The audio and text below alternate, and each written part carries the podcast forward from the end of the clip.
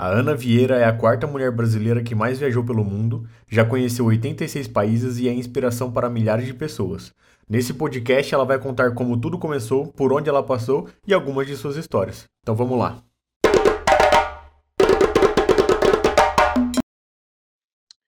Então vamos começar. Uh, galera, eu queria agradecer a presença aqui da Ana Vieira. Ela é do Instagram Pela Galáxia. Ela já viajou por, nossa, por vários países, pelo que eu vi aqui, já é a quarta mulher brasileira que mais viajou. E eu queria é, agradecer a presença dela e perguntar para ela quem é a Ana Vieira, para ela falar para gente. Olá, todo mundo. Bom dia, boa tarde, boa noite, dependendo de onde você, de quando vocês estiverem escutando. É, meu nome é Ana Vieira, como o Rafael disse, sou do Instagram Pela Galáxia é, eu sou do interior de São Paulo e sou apaixonada por viajar. Acho que isso não, não é novidade para ninguém. Mas eu decidi, desde a minha primeira viagem internacional, aos 16 anos, eu decidi fazer de via viajar o meu estilo de vida. Então, eu organizei toda a minha vida para que eu pudesse viajar, é, não viajar só no sentido de tirar férias, mas no sentido de realmente estar em uma cultura diferente, um país diferente e, e aprender com esse diferente. Então é isso, Ana Vieira é uma pessoa que é apaixonada por, por viajar e por aprender. Que bacana. Você disse que era do interior de São Paulo. De onde você é? Eu sou de Araras. Ah, eu sou de Aguaí, do lado. Aguaí é pertinho. É, Alô, pertinho. pessoal de, do interior de São Paulo, do DD19. A galera daqui gosta bastante de viajar. Aham, uhum, sim, com certeza. E conta mais pra gente como, quando e por que que você começou a viajar. Então, eu comecei a viajar, é, eu fiz um intercâmbio chamado High School, que é um intercâmbio que você vai fazer um ano do ensino médio no exterior. Então, esse sempre foi o sonho dos meus pais. A gente é de família de classe média, não é família rica, mas é, sempre foi o sonho deles que os filhos fossem estudar no exterior. E naquela época, tão boa que o dólar custava um dólar e meio. A gente, eles conseguiram é, pagar esse intercâmbio. É um intercâmbio relativamente de baixo custo é, para você ficar um ano inteirinho. E pela organização que eu fui, eles são meio que uma ONG, então foi barato, assim, relativamente. E aí eu consegui ir para lá, eu fiquei morando com uma, uma família anfitriã, uma host family, e aí eu fiquei um ano lá. Então, você imagina é, para uma menina de 16 anos, fui com 16, voltei com 17, é, tá em um lugar completamente diferente, fui com inglês, tipo, muito capenga, nunca tinha pegado avião, é, então, tipo, tive que realmente me virar para chegar lá, literalmente, Foi uma, uma história bem, bem complicada. me perdi no aeroporto, quase perdi a conexão, enfim. E aí eu fiquei lá um ano, numa época que não existia Google Tradutor. Existia até Google Tradutor, mas não era tão comum a gente ter a internet no celular. Então não dava para ficar traduzindo tudo. Então me ferrei bastante para aprender inglês, mas eu voltei é, com inglês fluente e com essa ideia de que que mais que eu posso fazer para continuar viajando. Que então, bacana. Então foi assim que eu comecei a viajar. Isso foi em que ano? Isso foi 2010, 2011. Aí eu hum. voltei, terminei o. Eu, eu voltei, é... voltei desse intercâmbio, eu terminei o ensino médio numa escola pública e entrei para a faculdade. E aí você estudou o quê? Eu estudei ciências sociais. Que bacana. E aí fiz na Unicamp, aqui pertinho de Araras, em Campinas. E aí, durante o ano, eu já, tipo, entrei na faculdade já trabalhando. Então, arrumei estágio, arrumava bico de final de semana é, para juntar uma grana. E aí, nas férias, eu pegava, me demitia de tudo e ia viajar. e aí, você começou a trabalhar com isso ou você ainda tem algum outro trabalho e só viaja por fora? Então, é, eu, fiz, eu fiz esse esquema os cinco anos da faculdade. Em um ano da faculdade eu também consegui intercâmbio acadêmico, bolsa de estudos, é, para Argentina, duas bolsas de estudos eu consegui, uma para Argentina, uma para Colômbia. E, e aí depois da minha faculdade eu fui ser au pair que é um intercâmbio que você vai ser babá. Então, você trabalha, mora e trabalha para uma família e cuida dos filhos deles, ao mesmo tempo que você estuda uma língua. E eu fui ser babá em Luxemburgo, que é um país bem pequenininho na Europa. Ah, eu fui para aprender francês. E aí eu fiquei lá quase um ano e meio trabalhando, e depois desse um ano e meio eu, eu juntei a grana para o meu mochilão. Então, agora eu acabei.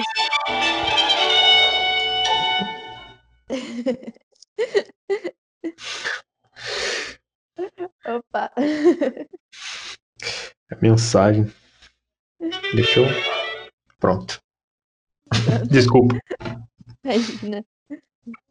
Agora eu acabei de ter. Eu terminei meu mochilão no Natal, né? Então, meio que. Quando eu preciso de dinheiro, a última vez que eu trabalhei foi como au pair. E no meio do meu mochilão também, eu parei três vezes para trabalhar como au pair. Em Londres dessa vez.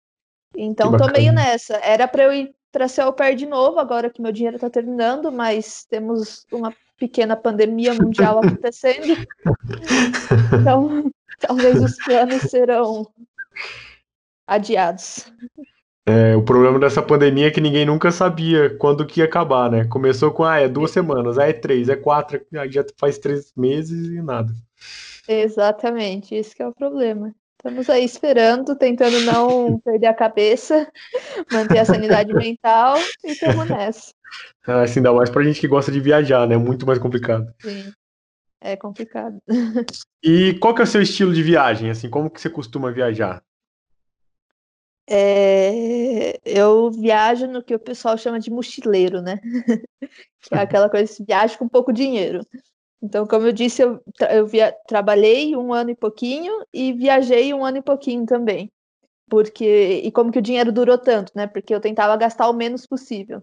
Então, fiz muito couchsurfing, que é quando você fica na casa das pessoas, é, gratuitamente, na casa de pessoas locais. É, fiz muito é, Wordpackers, que é trabalho em troca de hospedagem, em, em hospedagem e comida. É, peguei carona também, peguei bastante carona em alguns países, em outros nem tanto, dependendo do custo do país, do tamanho e tudo mais. É, geralmente eu não viajo para visitar pontos turísticos, então essa coisa de ficar pagando ingresso, esse tipo de coisa. Eu gosto muito do, do Wordpackers e do Couchsurfing por conta disso, porque você é, acaba entrando em contato com as pessoas locais e aí as pessoas locais te levam para os lugares que elas julgam interessante no país. Ou, ou elas te convidam para ir almoçar com a família delas. Então eu acho que essa troca é muito mais interessante do que você visitar uma atração turística qualquer, entendeu? Entendi. Então é mais ou menos esse o, o meu estilo de viagem. Sempre tentando me conectar mais com as pessoas locais é, me conectar com o lo local do que fazer um, aquele turismo de, de massa, né? Sim, entendi. É, eu concordo, eu também faço isso. Embora eu sou uma união dos dois, assim, porque às vezes eu vou para algum ponto turístico, mas eu também gosto dessa conexão que tem com os locais. É, eu acho que tem momentos, é, tem lugares que, que realmente tipo, quero muito ver, deve ser muito impressionante. Mas geralmente quando eu vou para esses lugares turísticos que é tipo lotado, cheio de gente, tirando foto, eu fico um pouco estressada, assim. tem lugar que tem que ir, é, tem lugar que tem que ir, não tem jeito. e dos lugares que você passou, quais foram os que mais te impressionaram? De lugares turísticos? É, é não, é... Desse, de qualquer lugar assim que você viajou, qual que foi tipo, aquele que te deu um choque de cultura ou aquele que te impressionou? Hum, deixa eu pensar. Olha, eu gostei muito aqui da, da América Latina, é, de, da Guatemala, gostei bastante. Belize também, gostei bastante, porque eles saem um pouco da cultura latina, eles puxam mais para a cultura do Caribe, né? É, hum. Gostei bastante também. É, que mais? Bolívia é um país que, assim, é impressionante, tem várias paisagens. Geralmente, brasileiro costuma ir para Bolívia só para ir para o Salar de Uyuni. E tem muita coisa para a gente ver por lá. Eu fiz um voluntário lá de dois meses também. Então tem muita coisa para se explorar, é, cultura riquíssima, dos povos andinos e tudo mais. É, da Europa eu gosto bastante, gostei bastante da Bielorrússia, é um país muito surpreendente. é, é, meio que voltar ao tempo, assim, da, da União Soviética, mas ao mesmo tempo eles têm uma certa modernidade, pelo menos eu, eu fui só para Minsk. Fiquei lá uns dias na casa de uma couchsurfing e, assim, é uma cidade grande, frenética, sabe? Mas uhum. com aqueles prédios enormes, então é uma, uma viagem no tempo. Outra viagem no tempo para a época da União Soviética é a Moldávia. Moldávia também é um país que parece que você voltou 20 anos, a, 20 não, né? Quase mais de 30 agora, mais de 30 anos atrás. É, gostei bastante da Bósnia também. Bósnia é um país muito bonito que também tem muita história. Aprendi muito sobre a guerra da Bósnia, que é uma guerra recente, né, da década de 90. Então você consegue conversar com as pessoas que estavam vivas durante essa guerra. Foi, foi um país muito intenso e é um país muito bonito também. A Albânia é o queridinho da Europa, que é, tipo, é a mesma coisa que a Grécia, as mesmas praias que a Grécia, por um quarto do preço. então, tem ruína, tem ruína grega, tem ruína romana também.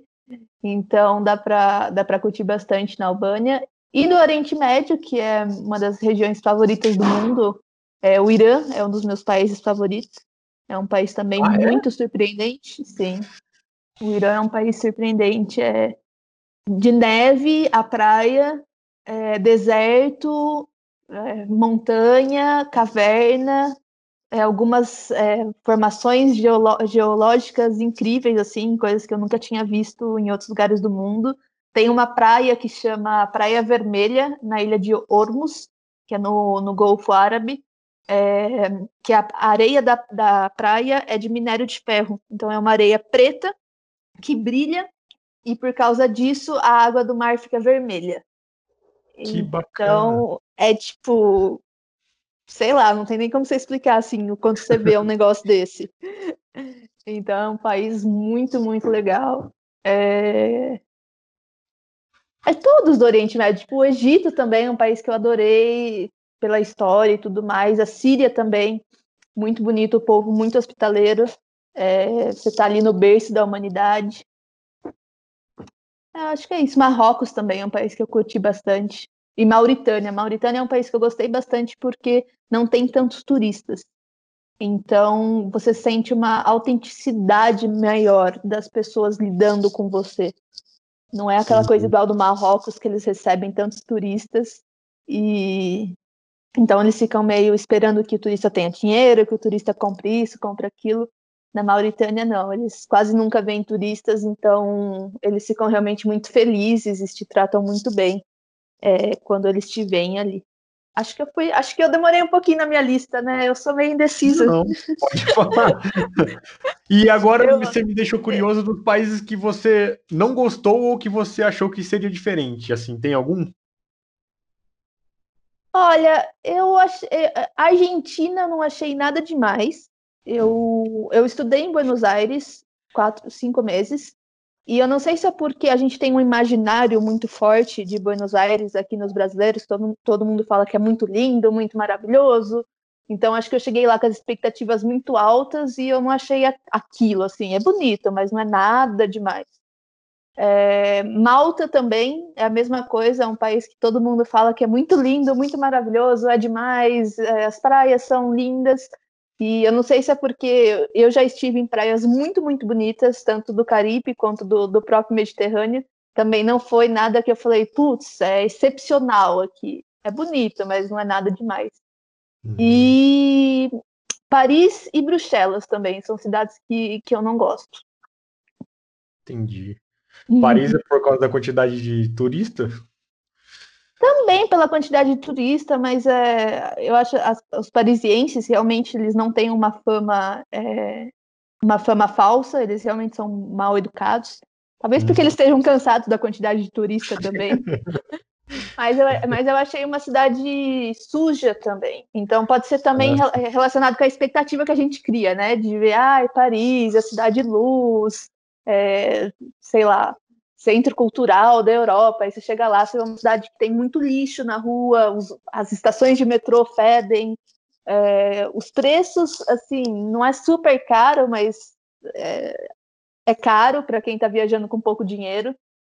Uhum. Então, sei lá. E Bruxelas a mesma coisa também. Deixei uma cidade um pouco, pouco suja para padrões da, da Europa Ocidental. E você já viajou bastante, então você deve ter muita história, né? Mas quais foram as histórias que mais te marcaram, assim? Histórias que mais me marcaram? Deixa eu pensar. Ou perrengue também, porque viajante passa perrengue ah, quase o pessoal diariamente. adora, o pessoal adora perrengue, né? Adora contar perrengue.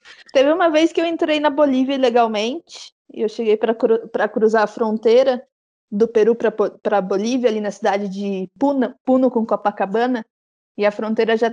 Eu passei na imigração do Peru, estava aberto, só que quando você entra na, na Bolívia é uma hora a mais. E aí a migração da Bolívia estava fechada. E eu cheguei lá na, na fronteira terrestre, estava tudo fechado. Aí eu, tá, o que, que eu faço agora? E eu ia só para Copacabana, né? É, eu só ia ficar dois, três dias em Copacabana. Não, acho que nem. Acho que foram dois dias que eu fiquei em Copacabana. Então era tipo, era literalmente chegar num dia e ir embora no outro. E aí eu falei, vou passar direto, né? Porque eu não vou voltar para trás pro, pro, pro Peru. Aí eu passei fui para Copacabana tal e tinha que dar o migué para voltar para o Peru, né? Sem fazer a, a, imigração. Então tive que meio que me esconder lá, tipo, até paguei um, um, um ônibus turista para poder se, de turista para poder me meter ali no meio de todo mundo e passar despercebido na imigração. Que loucura! É, outras coisas. Na, na Nicarágua um, um, dos momentos mais emocionantes da minha vida foi quando eu vi a desovada das tartarugas marinhas. Então é um, é, é, um dois dias que chegam centenas de tartarugas numa praia, numa reserva florestal no sul da Nicarágua, do, no lado do Pacífico. E é assim emocionante você ver as tartarugas vindo, e aí elas cavam o buraco, e elas ficam lá um tempão botando centenas de, de ovinhos, depois elas voltam para o mar. É, é, foi um momento muito emocionante. Surreal. É surreal, é. O que mais? Quer mais histórias ou tá bom? Não, mais pode contar. É, no Oriente Médio eu tenho várias histórias de impressionante assim em relação à hospitalidade das pessoas. Eu acho que eu fui convidada para uns quatro, cinco casamentos no Oriente Médio. É, de pessoas que você acaba de conhecer ou de, ou de tipo primo do meu anfitrião do Couchsurfing e vão lá e te convidam para o casamento da prima da irmã, sabe? Os negócios assim. Então, hospitalidade enorme, é, as pessoas saem do caminho delas para te servir, para te ajudar. Então, no Oriente Médio eu tenho dezenas de histórias desse tipo, é, de banquetes que fizeram para mim, de pessoas que de pegar carona e a pessoa tipo sair do lugar dela, é, do caminho dela para te deixar no ponto que você precisava ir, é, todo esse tipo de coisa. Então é realmente impressionante. É, realmente é. o engraçado é que muita gente acha que, acha que viajando é perigoso, né? Mas na verdade o caminho do viajante quando ele vai de coração aberto é muito mais gente boa do que gente ruim, né? Uhum. Com certeza, a gente, eu acho que, que viajar é um exercício de, de você, de, de, é um exercício que você, que você, como fala? É, viajar é um exercício que você retoma a sua fé na humanidade. Uhum. Porque você encontra tantas pessoas maravilhosas no seu caminho que você acaba vendo que existem muito mais pessoas boas do que ruins. E a gente fica com essa ideia mesmo que você falou, né? A gente, tipo, liga a televisão. Acho que travou. Então, acho que. Eu acho que travou, eu não ouvi o que você, que você falou agora. É... A gente liga a televisão e é só notícia ruim, né? Então, não... quase nunca tem uma notícia boa. Notícia boa não vem de jornal. Então a gente fica com essa impressão errada que a humanidade é, é má, né? Que só, só, tem coisa errada na humanidade acontecendo, que os humanos estão sempre querendo ferrar uns, uns aos outros. E na verdade existe uma solidariedade muito grande, principalmente se você é estrangeiro. E as pessoas querem que você saia com uma boa lembrança do país delas, né? É, exatamente. Igual você falou que foi para a Síria, né? Muita gente acha que Síria é só guerra. É. Então, não, né? Acho que a gente tem que, que, que analisar um pouquinho mais os destinos existe uma guerra na Síria, não vou mentir, uhum. mas não é no país inteiro. Não é no é. país inteiro. É, eu saí para minha viagem, para o meu mochilão grande, em julho de 2018. E eu não sabia se quando eu chegasse na Síria seria possível entrar na Síria ou não, porque eu não sabia qual seria o estado atual da guerra ali. E quando foi abril, que eu cheguei no Egito, eu falei, tipo, comecei a ver com fontes locais, com, com outros viajantes que estavam voltando de lá, e, e, eu descobri que a maior parte do sudeste, su, é, sudoeste da Síria estava tranquilo, dava para ir, não, não, tinha problema nenhum. E quando eu estava lá, eu inclusive encontrei, eu fiz couchsurfing na casa de uns brasileiros de Brasília. E eles mudaram para Síria, para Síria em 2016, porque eles não aguentavam mais a violência do Brasil. Olha que. Então, que... eles tinham sido roubados não sei quantas vezes. E aí eles foram para a Síria porque era muito mais seguro. E realmente, o Oriente Médio é um continente muito seguro. É, essa coisa de, de furto, roubo, sequestro, praticamente não existe. Então, é realmente as pessoas confiam uma nas outras, as pessoas cuidam uma das outras. Só em áreas bem, bem turísticas, é, ali, por exemplo, da, de Cairo, assim, que você vai escutar algum batedor de carteira, alguma coisa assim. Mas rouba mão armada, por exemplo, é uma coisa que não existe. Hum. Que bacana. Uhum. É, é porque eu, né? é, eu, sempre fico imaginando, é, é, aqui no Brasil, por exemplo, é, muita gente fala que o Rio de Janeiro é muito perigoso. Eu já fui para o Rio de Janeiro várias e várias vezes, eu amo ir para o Rio de Janeiro, e eu nunca sofri nada lá, nunca fui assaltado, nunca vi nada. E eu fui uma vez só para Santiago, no Chile, e fui assaltado. é, tipo, é porque a gente. É porque eu acho que quando a gente viaja, a gente acaba ficando prestando menos atenção, sei lá, por estar em outro país, ficar mais deslumbrado, é uma presa mais fácil. O é. foda da violência do Brasil é que, é assim, tipo, no Rio, você tem que saber onde você tá andando. Então, às vezes, uma rua errada que você pega, você já vai se ferrar, sabe? Sim. Por isso que eu gosto também de, de fazer bastante couchsurfing, porque aí eles me dão os, os, toques, né? Tipo, ah, não anda em tal lugar à noite, não vai em tal lugar, atenção quando você for visitar tal coisa. Porque aí. Porque eles conhecem a cidade, né? Diferente de um recepcionista de um hostel ou de um hotel. É, eles sabem tudo. Uhum. Eu já, já passei vários perrengues por querer ir fazer sozinho, sem conversar com ninguém e uhum. acabar indo. É, a, me a melhor. Exatamente. A melhor fonte é sempre os locais, né? Eles se conhecem. E para comida também. Essa coisa de comer as comidas, em, as comidas é, típicas em restaurante, é, você tem uma experiência completamente diferente você comer na casa de uma pessoa local. Sim, além de ser muito mais barato, né? Quando você Sim. pega a dica com, com um local, você conhece até os restaurantes mais baratos, os Sim. supermercados, tudo, tipo, fica tudo mais fácil. Exatamente. E você que já viajou tanto, é, tem quais dicas para as mulheres viajarem? Porque o de carona pelo mundo é, é quase só mulher que acompanha. Alô, mulherada.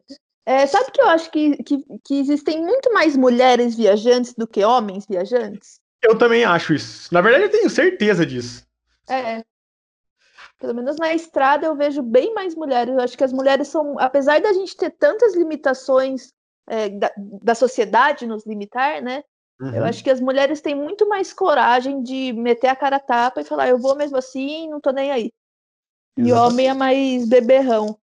É, mas as dicas para mulheres, as mulheres é que uma coisa que eu costumo falar é que não é perigoso você ser uma mulher viajante.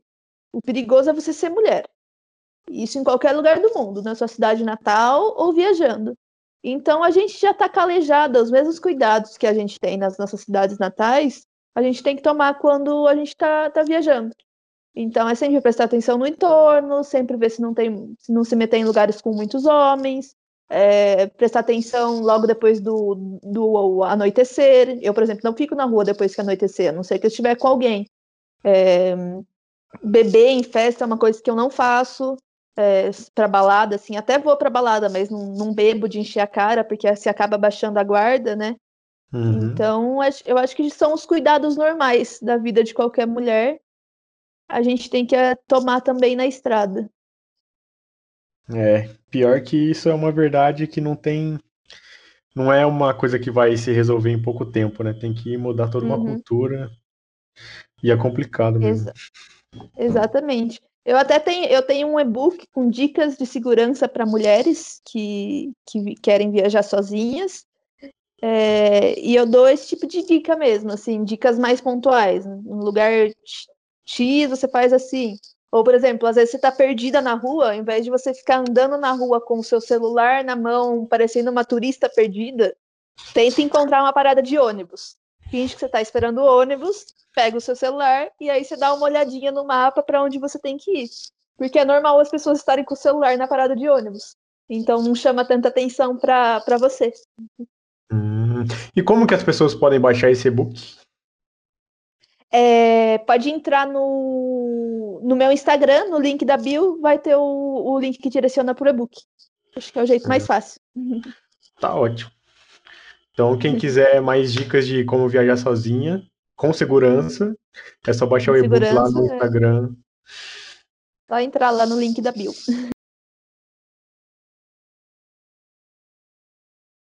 Muito que, que viajar muda a nossa maneira que a gente se relaciona com, com, com nós mesmos e a nossa maneira como a gente se relaciona com o mundo. É, eu acho que é bem clichê falar que é um, é um ato de. é uma jornada de autoconhecimento, mas no fundo é verdade. É, a, o que eu sou hoje, eu só sou por conta de todas as viagens que eu tive e, e por conta de, de, todos os desafios que eu enfrentei durante essas viagens, dos perrengues, né? Eu acho que muita uhum. gente deixa de viajar por, por ter medo, né? De sair da zona do, de conforto, de encontrar o desconhecido, mas é, quase nenhum perrengue vai te matar. Alguns vão, mas bem poucos, as chances são bem baixas. Então, assim, eu sempre tento pensar que que eu, qual que é o pior que pode acontecer comigo nessa situação. E aí se joga. Então, se vocês tiverem a chance de, de viajar, viagem. Se vocês tiverem a chance e o interesse, né, de viajar, assim como eu, é, tendo contato, um contato maior com as pessoas locais, com a cultura local, com certeza vai mudar a impressão que vocês têm sobre viagens, a impressão que vocês têm sobre o país X ou Y. Então, acho que pelo menos uma vez na vida é, é uma maneira muito, muito interessante de viajar, até mesmo para desenvolver empatia, né? Empatia com o diferente, com, com o novo. Então, acho que é isso. e qualquer coisa, qualquer dúvida, podem me mandar uma mensagem lá no Instagram pela Galáxia. então é isso. Então, eu agradeço você por todas as, essas histórias e informações que você passou para a gente aqui. Eu realmente gost, gostei bastante do seu conteúdo. Como eu já te disse, eu sou um grande fã. E. Muito obrigada. Queria agradecer mais uma vez por você participar. E é isso, então. Fico muito Obrigada feliz. Obrigada pelo convite. Então, eu vou encerrar